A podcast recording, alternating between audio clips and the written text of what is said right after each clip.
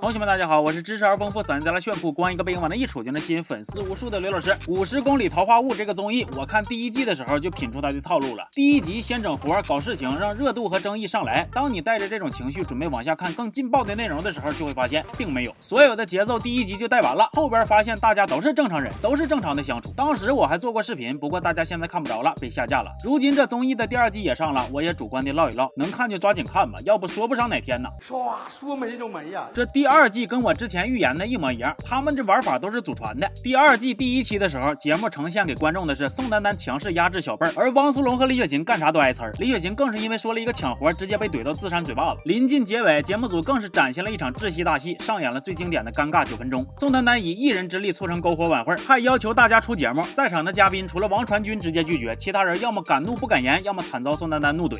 要你们干嘛来了？如果你们什么都不会演，要你们坐在这儿干什么？干什么？这种当众让人下不来台、强行塞任务的剧情，不仅让嘉宾之间的气氛相当紧张，节目外的观众看到这种场面，也都忍不住怒气值嗷嗷飙升啊！不过就在所有人都等着看接下来这些人要用什么姿势撕一场的时候，第二期画风突变，宋丹丹先是安慰了一波李雪琴，我允许你说我坏话，我说你啥坏话啊？你就说丹妈这个人这个脾气吧，太烦人了。不能不不能让他把这块剪进去。剪都不能剪。紧接着又找到王传君来了一场加密版道歉。我就是性格比较直接，但是我我我觉得可能这就是天生的。我头一回见着中文底下还要配中文翻译的，英语老师和语文老师看完都得沉默呀。王传君面对宋丹丹的台阶有点无从下脚，于是他话锋一转，开始跟宋丹丹叙旧。我们第一次见面在仁义，咱们俩零八年我去考人艺，你是考官。这段被当事人遗忘的短暂师生情，算是王传君和解的暗号了。与此同时，飞行嘉宾郭麒麟的到来也增添了不少欢乐。你可以看到他卸妆的样子，看他洗澡的样子，然后我们会在这个床上在铺上洗澡吗？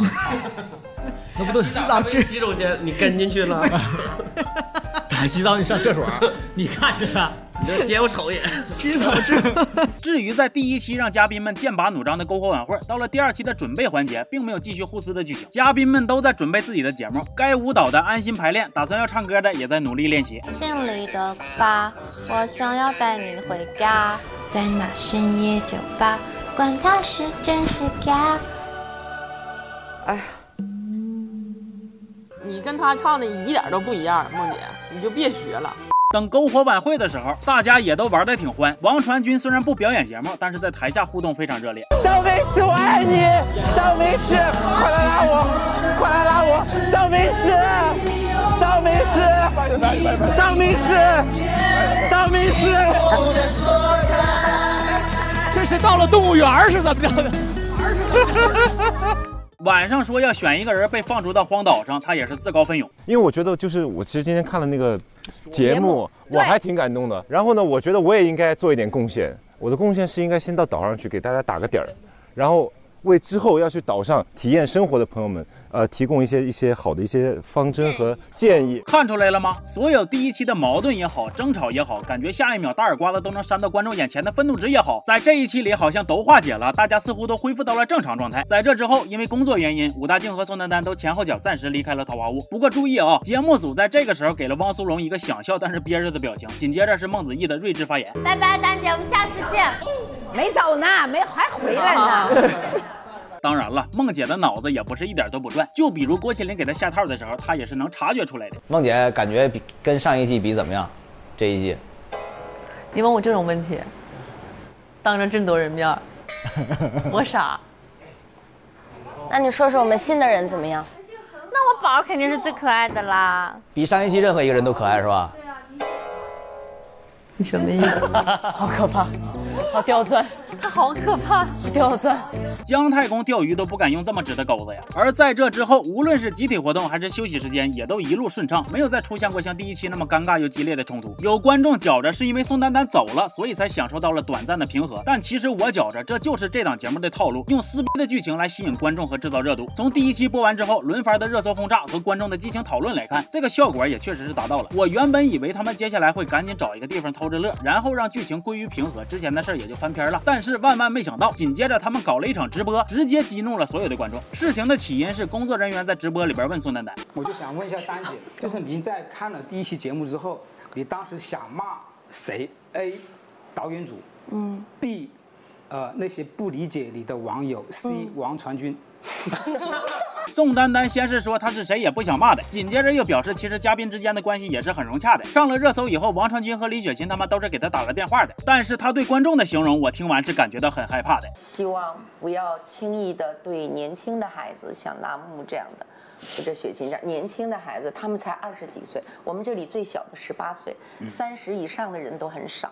那真的不要轻易的去去伤害他们，你们根本还就只看了一点儿。是吧？冲我来吧！同时，王传君也附和着表示赞同，认为观众在看综艺的同时带入了个人生活里的情绪是不对的。他甚至用了“暴力”这个词儿来形容观众的行为。至于节目组呢，工作人员也觉着很委屈，他们说自己没有刻意剪辑，把宋丹丹当靶子给观众骂。因为我们觉得这个那场那场的那个会议，其实是一个非常高级的，对，反映不同人性格的一个一场会议。我们是笑着看完的，无限放大和这个对有些误解，但是我们也没办法。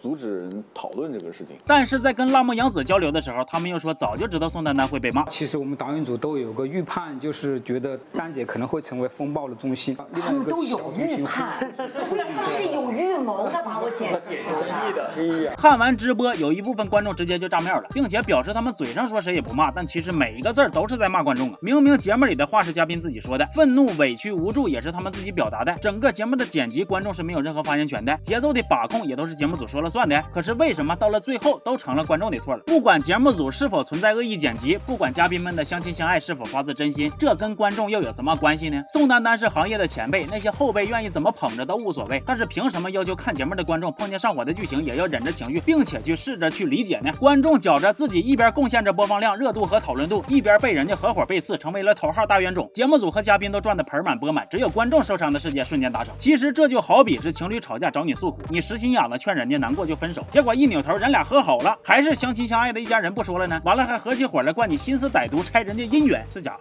累了，毁灭了，行吧？这期到这了，我是刘老师，咱们下期见，好。